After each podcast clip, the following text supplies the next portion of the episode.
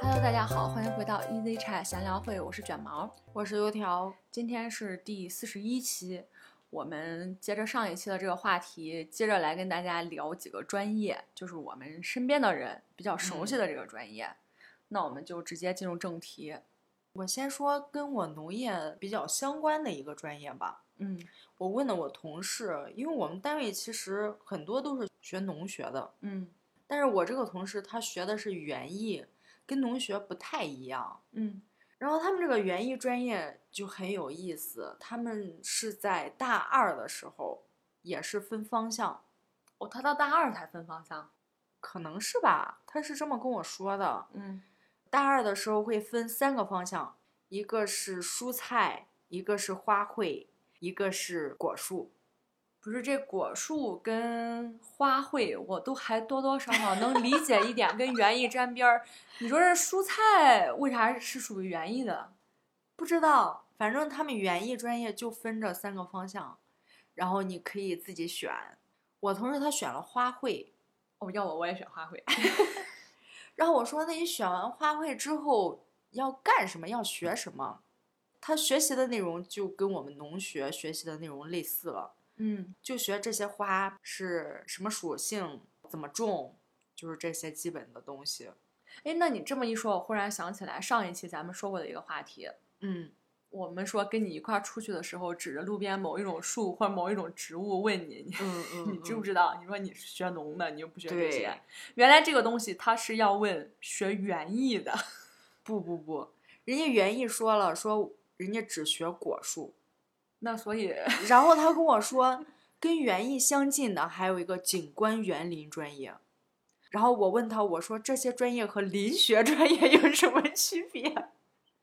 不是园艺跟景观园林还不一样。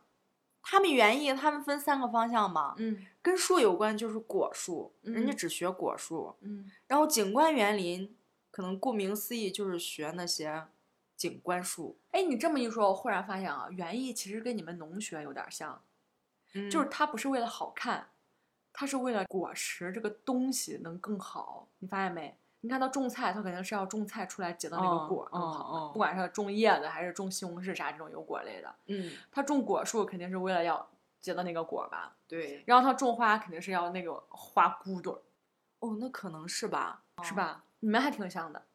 对，然后林学可能就是学这两个专业剩下的一些树，野树， 还有那么多树呢。你看种到园林里边的树，那基本上都是有那些品种嘛，嗯，就是好看的。嗯，那剩下的不就是 野外自由生长？哎，不知道啊。那你说像我们这边的桐树算什么树？就属于林学的范围。 桐树，我觉得它属于园林，它属于这个路边栽种的景观树哪有人栽起桐树呀？不是梧桐，啊。你说桐花，村儿里头那个，对那对是野 的。我以为你说梧桐呢。啊，梧桐属于景观树吧？法国嗯梧桐。嗯，那你刚刚说起来学林，嗯我表弟具体什么专业我不知道，但是我知道他学的是林这个方向，嗯，但是他竟然要去学昆虫。哦，要说虫子啊，对他有学科是要弄标本的，而且我表哦弟他非常感兴趣，整天就是在朋友圈发一些他抓的那些扑棱蛾子，或者嗯是某一天逮到特别好看一只蝴蝶，然后配图是一只非常漂亮的蝴蝶，文字就是一个对不起，不是那个蝴蝶是怎么抓到的？不知道，还有各种各样的虫子。回归正题吧，还是回到你同事的这个园艺园艺专业。啊对园艺专业，嗯，然后我问他，我说，那这个专业学完了之后，工作要干什么？卖花儿他说，要么就是做花的研究，跟花我们这卉个嘛完全类似。嗯嗯，要么就是卖花儿。 那你说，咱们就街上的这些花店，有几个是这种专业性出来的人才 在搞这个花儿？我觉得这个种花儿好像可能需要一点专业知识，但是更多的是实践。是，就比如说我们家前几次有几棵树长了红蜘蛛，嗯当时直接去花店里头问他了，就说结网了，长蜘嗯蛛了，人家说嗯就这个药你拿回去喷吧，嗯，就是死活压不下去，最后只能是把这几盆花都给扔了。那你没问我呀？小麦也有红蜘蛛虫害，嗯，应该是一样的，我感觉。啊都这叫个红蜘蛛， 应该是一种蜘蛛吧？这个 这个没研究过。因为小麦大田里面，在它小的时候 嗯会有这种红蜘蛛虫害，嗯有时候还会特别严重。嗯所以我是不懂啊，但是嗯我们单位是有专家的，他知道嗯怎么治。哦，那你嗯帮我问问吧，我们家现在那盆茉莉吧，据说也非常容易长红蜘蛛。我养了不知道多少盆茉莉，最后都是因为红蜘蛛死了，红蜘蛛就是一种比较主要的虫害。就很难灭，真的很难灭。嗯当时他说那个药怎么怎么要喷，我们全都做了，但是就是不行。真的就是你说这种事情，还是需要实践，而且专业的事情要去找 专业的人。那这个园艺的专业，我们就浅浅的跟大家分享到这里。那我跟大家分享一下我老公的专业吧。 上周我们也说了，就是我老公的这个专业，他是属于计算机专业，然后直到今天，他自己都搞不清楚他的那个专业到底有没有那个括弧。 他坚持认为他的专业没有括弧对他坚持认为他的专业就是叫计算机技术与应用啊，好像不是这个名字。哦，计算机科。 对他坚持他的专业就是计算机科学与技术，嗯，还非常坚信的告诉我们说，他们这个软软件件学院院下边就只有他们一个专业，然后这个专业就下边分好多个方向。向结果我们看到了他的那个毕业论文儿上面写的那个专业名称的时候，就啪啪打脸了。他这个专业其实是跟油条的专业是一样的，他们都是带括弧的， 这是重点是在括弧那里头。哎，对哦，那你刚刚讲的你同事的那个专业，我觉得他应该也是带括弧的，就是园艺专业括弧花花卉。就原来真的有很多这种带括弧的 专业。按思政的那个理解啊，嗯，我们农学院基本上也就是一个农学专业，然后后边儿是会括分很多种不同的方向。哦，不对不对不对，我们是有别的的，我们是嗯有种子工程，有嗯中药材。我不知道为什么我们农学院有一个中药专业，这不也是种植物的吗？就不相关。那我们接着来给大家讲啊，就是我老公思政他的这个专业是嵌入式。按他刚刚给我们讲了很久的方向来说，就是他这个专业很高级， 听 不懂。就是很高级。之前我们也讲过关于计算机专业的这个笑话吧，就是大家嗯嗯认为你只要是前头看见你的专业带了个计算机三个字，那么所有的你同事带领导都认为你就是个修修电脑脑 的。 其实真的听完他解释之后，我们确实感觉这个差别还真的挺大的。嗯，我还问了他，我说你考这个专业是为什么？我们都是零九年考的嘛，嗯，然后他说是因为 这是当时非常热门的一个专业，对，特别有前景。对，特别有前景，然后是他家里边儿人给他说的，但是他啊家里边儿人没从事这个行业，就是智能物联网，对对那个对时候对刚提对对对，什么全智能化，啊，确实那时候计算机。包括通信工程这一块儿，对对就感觉这是将来大发展方向。嗯，也确实，这确几实年是我们的生活因为通信技术的迅速发展，有有很很大的改变。对你像物联网，在我们农业方面真的应用的特别多。哎，你们那个喷灌技术算吗？喷灌技术不算，但是控制播它种算的开吗关算，啊，控制它的开关算。对嗯那不还有那个不用人工播种吗？自动的是吧？对，，全自动的那种，嗯嗯，那都是电脑控制的。那就应该算那这都种是智物能联化的网应用。在当年看来，确实应该算是非常热门、非常好的专业了。对，对，但当时好像很多人学这个计算机。学的人特别多，包括一些大专或者是中专的学生。全都有计算机专业，嗯嗯，我觉得它就跟像那种什么土木工程，就感觉男生选的基本上就是这两大方向，你说土木工程到底是干嘛的？盖房子的吗？建筑那人家有建筑呀。我们那儿的建筑系是更偏向于设计，哦土木工程更偏向于去建，施工。 就是一个是设计师，嗯一个是包工头儿，哦， 你就这样理解一下。明白了。对对对，大概是这种意思。他当时去上这个专业之前，也给我们讲了，他对于这个专业其实没有太多的了解，也没有太多的期望，所以他去上完之后，就是也没有什么特别大的差异感的这个落差。但是有一件事情，他刚刚提醒我了，让我忽然想起来，就是他们是有入学考试分班，这个真的他不提我都忘了。当年其实我身边有很多同学在高考完去上的时候，有一些学校入学的时候是要考英语，他在录取通知上就告诉你，对，开学就要告考诉英你语开，学之后我要考什么试，嗯然后根据这，个试再给你分班，嗯，嗯再选方向啊怎么样的。不像我们，我们那个感觉专业高就，考就白考了呗， 你的高考分数都不算数了。我感觉他们那个暑暑假过了啊，其实还是蛮有压力的。那是啊，开学就考试，这什么感觉？我觉得这嗯是最痛苦的感觉。 我在想是不是他们这个入学考试有一个排名嘛？嗯，是有的。然后，然后方向有很多，是不是根据名次来选方向？比如说这个班我只要三十个人，选满了你就选不了了呀，你只能选别的。哎，你这种的话就特别像当前有一些考试的类型，一大撮儿几百号人，我组织你嗯嗯俩考试，但是我不跟你说你去哪儿，你考嗯吧。你考完之后呢，好，第一名先选，啊第一名对想去哪儿去哪儿。对，嗯，但是我们没有，你们专业有这个入学考试吗？没有。我觉得对比看来，我们专业真的是属于一个比较简单的专业，嗯就是学起来可能没有那么难。嗯。那这个计算机科学技术呢？刚开始他也想了，就是他们入学考试的时候会分很多的小方向，他说有嗯二十多个呢，对，然后有各种不同的语言，就算一个方向，比如什么嗯 C 加加呀、Java 呀、Cycle 呀，都是不同的方向，包括编程，还有它这个什么嵌入式。他这个嵌入式就比较难懂。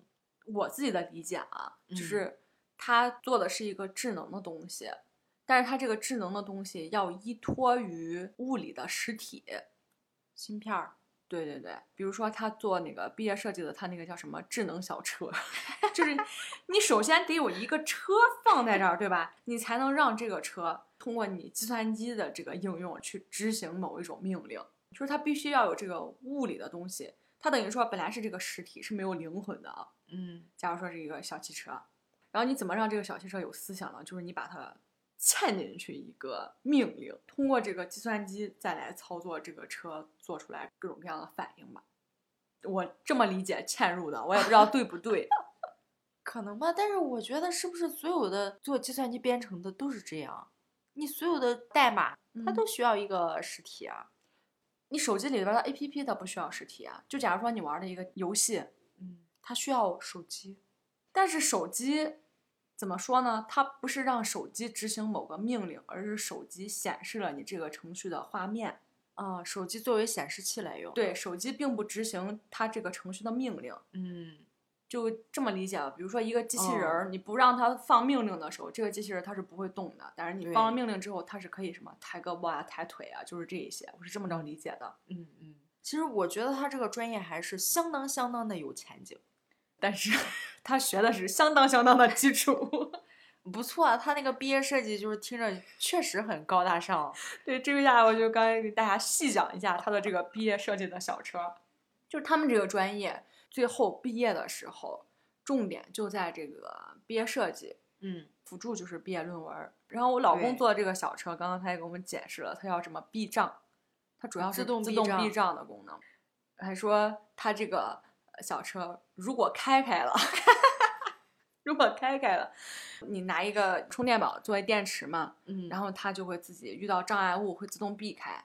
其实大家简单理解一下，就是你们家那个扫地机器人儿，你看吧，它碰到障碍之后，它会减缓速度，然后自动避开，大概就是这种东西。嗯，但是重点儿来了啊，我老公这个毕业设计他是一直在上面放着，我就说我说哎你这个到底是个什么样的小车？是直接就是让它跑呀，还是怎么着？我老公非常神奇的想给我演示一把，结果发现他这个东西打不开了。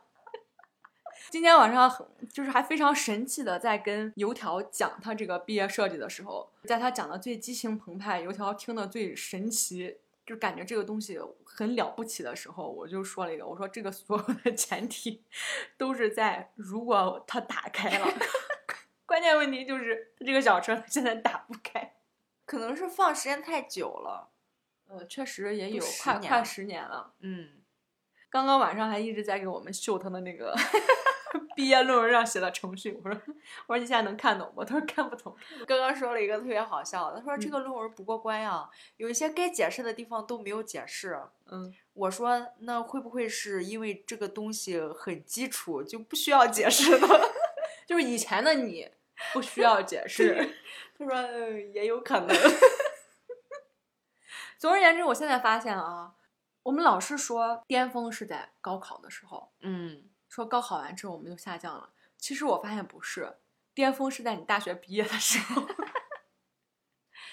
至少在大学，你的作业、你的成绩、你的答辩，还有这些包括实验，嗯，这所有的东西，在你现在看来，其实有一些你是看不懂的。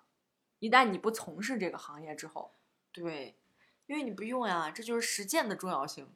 有很多东西你嗯用不到，你就忘了。你不从事这个行业就用不到。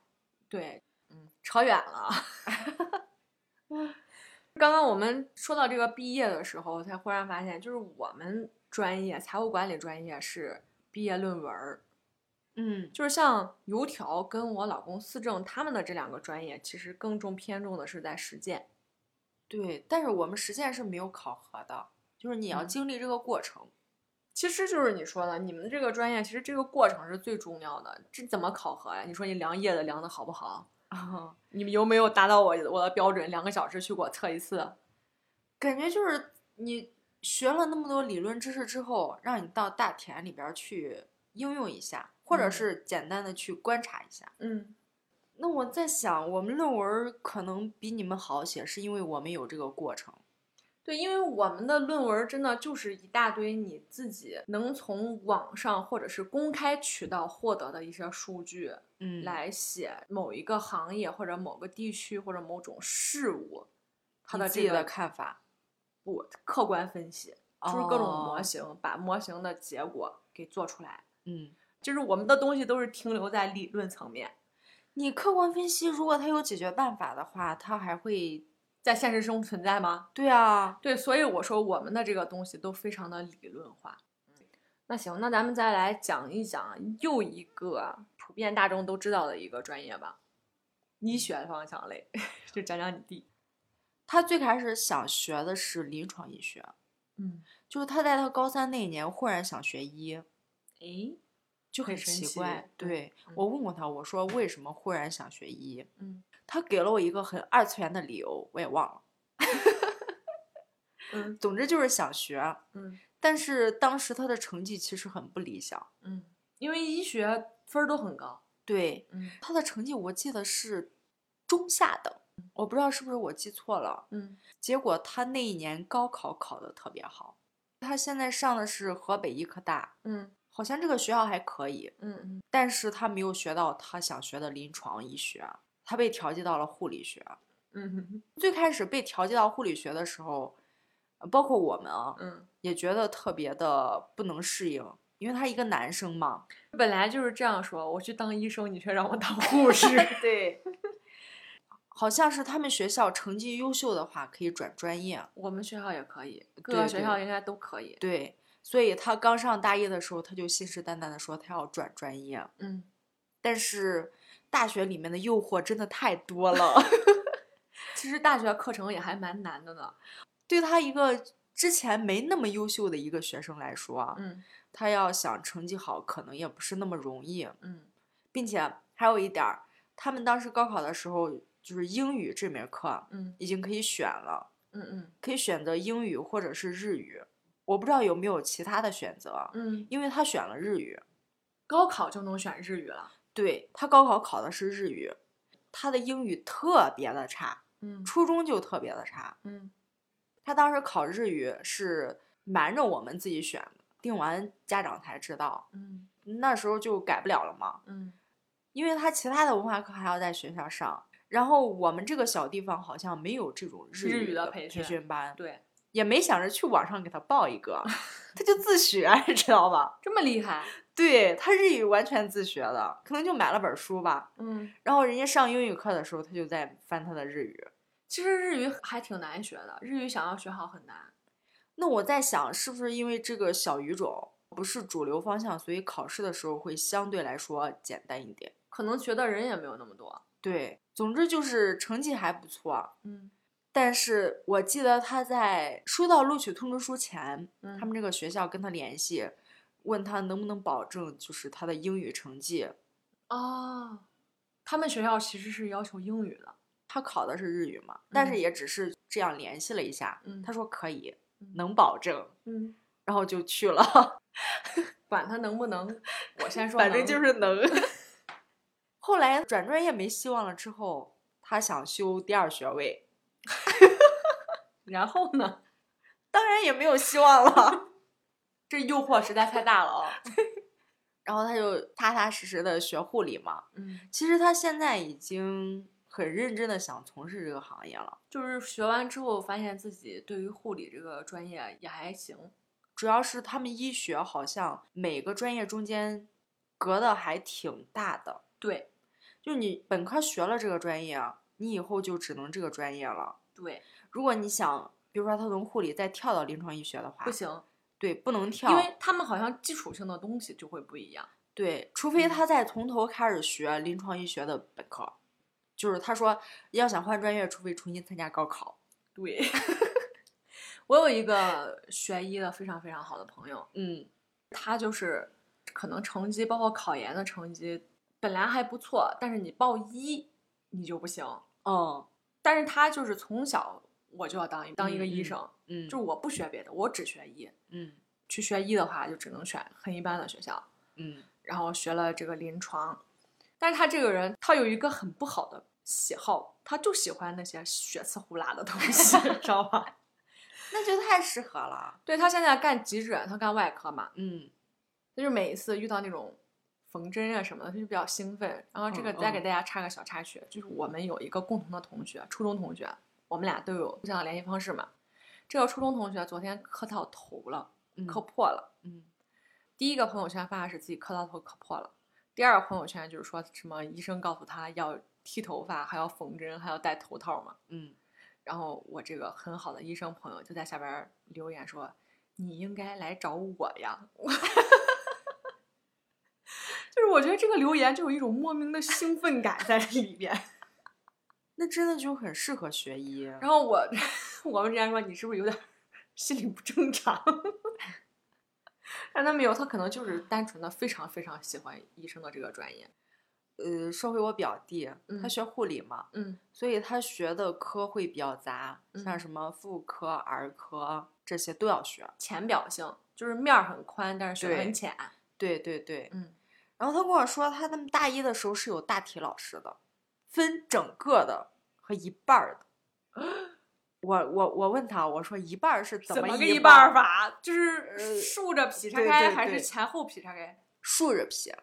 哦，我倒是没想起来前后，我就问是竖着还是横着，他就跟我说竖着。嗯但是脑子这一块儿是整个的，不会把它劈成一半儿，其嗯他的都是正好给你。剖开让你看内部。对对，是不是很恐怖哦？哦但我觉得是我都接受不了，所以你学不了医。对我真的学不了。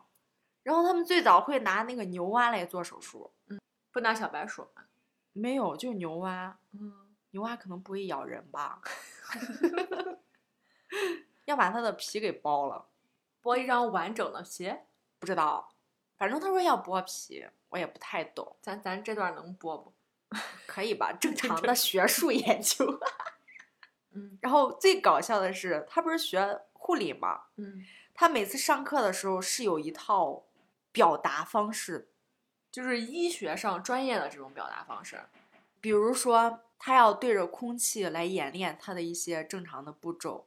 嗯他们有什么三查七看还是啥的？嗯他面对一个患者，他要说你好怎么怎么样，嗯要核对他的姓名、性别，包括他的用药呀各方面的信息。嗯他们上课的时候是没有患者在的，嗯，但是是这些话要说，就是要形成一个肌肉记忆。对，然后我就说是不是护士跟我说的所有话都是提前这样训练出来的？嗯，他说很多都是他们的话，包括你哪里不舒服，就这样， 就是上你课你的时候要问你哪里不舒服啊，然后怎么注意表情，注意用词，嗯，那是很专业啊。嗯，就是带点儿表演的。他说好嗯有点儿尴尬，那他们应该是有实习吧？有，嗯我表弟这个人也很奇葩，对，我再插个小话题，他表弟昨天给他做了个饭，说姐，我今天用猕猴桃干儿嗯给你做一个咸汤，对，然后还告诉他什么无花果干儿这个东西要炒了才好吃。我们说， 我当时就跟尤晓说，我说小心你那老牙，它硌牙，崩牙这玩意儿。就是那个无花果干儿还在那儿放着呢，嗯，但是猕猴桃干儿已经吃 了，那个汤又甜又咸。 很神奇。我觉得不应该出现在我们一次 元的这个食谱里。然后说回他，嗯，护理学应该是四年，但是他读了五年，因为他留级了。成绩不好，对， 学渣型。就这，哎，当时让他立誓言，自己说我要换专业， 我要学第二学位的时候就应该拍一下。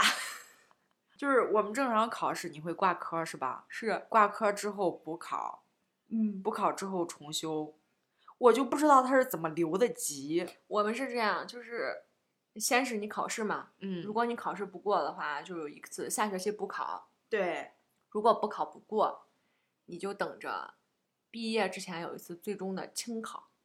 啊就是你你要不在需要重修啊。我们没有重修，嗯，就是你最后清考，清考如果不过的话，你就没有那个学位证了。那我们是考试挂科的话就补考，嗯，补考不过的话你就重修。比如嗯说你这门课留级了，嗯你跟着下一届的学生一起上这门课，嗯然后再到期末的时候你再考试。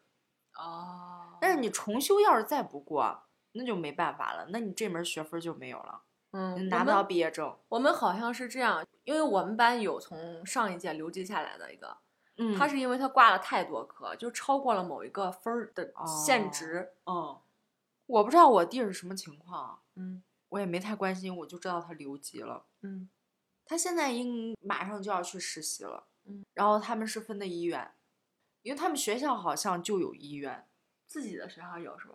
啊、应该是吧？那类附似于属什医么院附的这属种啊对对对，所以直接就分到医院了。嗯他说他们中间有一次，类似于实践课或者是什么课，嗯就去医院了，然后老师跟他们说的是让他们看看这些在医院工作的学长学姐们是怎么操作的，嗯有没有一些操作不规范的地方。哦，他们是理论框死的啊实践呀、在学理论的时候，其实框得很死，你嗯，怎么说话，你说哪些话都是有练习过非的。常严格的标准。反正医学这个专业怎么说呢，就是一个需要要求非常严格的一个系。对，他不是光他分儿那么高啊，本来学医非常辛苦。我知道大家网上有那个段子，就是说一个医学生把他这几年学的书摞起来，嗯，就能快到嗯房嗯顶。我觉得真很的多是人真的都达不到。他们如果不学的这么多的话，他们怎么对生命负责呢？对，所以就是他这个专业要求他们就非常严谨。哦，我想起来一个特别搞笑的，嗯就他们在学儿科的时候要观察新生儿的粪便。嗯，老师问他们说，就是新生儿的粪便，你们觉得像什么？嗯老师说了一个形容词，嗯，很贴切嗯，说像蛋 花汤。，完蛋了 就不想喝蛋我花再也汤不想喝蛋花汤。 就是那种越碎越 稀的，越不想喝。 一说真的是会有画面，对，哎， 你为什么要和我讲这个？因为他告诉我了。不是，那我们又要告诉多少人？你如果听到这里的话啊，不要脑补。 我给你们的忠告就是不要脑补。 他们的日常就很奇怪，我爹他们的日常，他 说他有个同学嘛，嗯他们在吃饭的时候，嗯，就喜欢互相恶心。嗯然后有一个同学他自己主动提起来的，结果我弟没啥反应，他自己恶心 吐了。哎，这个我们以前也有一个，就是大家吃饭的时候就吃完了嘛，快吃嗯完了就是我们来比赛，我们讲恶心的笑话，嗯，看看谁？谁能把谁恶心到。嗯我觉得在这方面，医学生真的是强项啊，哦，对，他们见过的恶恶心心的的东西太多 了。哎，说起来这个，嗯，医学，我有一本书特别想跟大家分享，这本书的书名是这样子的：《绝对笑喷之企业医生日志》，就是翻译过来的名字很嗯长，但是这嗯本书真的很火啊。它讲的是一个英国的男妇产科医生，哦，他的这个从业中的这个经历中间很好笑的事情，你能从他自己讲的这个日志中间发现，他真的是一个非常热爱他的这个职业，那为什么企同时业又呢非常专注的一个人。就是到后边发现他其实更擅长喜剧， 所以他后来当那个喜剧的编剧，换了一个方向。嗯嗯但这本书真的很有意思，我当时看完之后，我觉得嗯，确实非常好看，我还专门儿买了一本儿送给了我这个医学朋友她男朋友。 我为什么不送给她呢？就是间接地送给了她的男朋友呢？就是我说你作为一个医生的家属，半个家属， 嗯你要了解医生的这个行业，虽然你肯定比我了解的多，对吧？他俩在一起，对，但是你就换一个角度来看这些，也想的是，就是假如说我这个朋友他遇到一些工作中间非常不顺心、不开心的事儿的时候，他能从另一个角度来让他缓解一下他压力非常大的这个生活。因为我知道嗯医生的生活真的是非常的忙碌，压力非常的大。我那个朋友他前一阵子就是上完了大夜班儿，然后还没有休息，本来在休息的这一天又被叫回去，连上了三台手术，就真的非常辛苦，结果把自己弄了个肾炎。我觉得这是大部分医生的状态。对他们真的很辛苦，就是医生并不是我们想的那种，比如说他早上八点医院开始上班，他开始坐诊，然后到嗯下午几嗯点他下班了，不是的，他们是排着的，就是他不在坐诊的时候，他可能在住院部。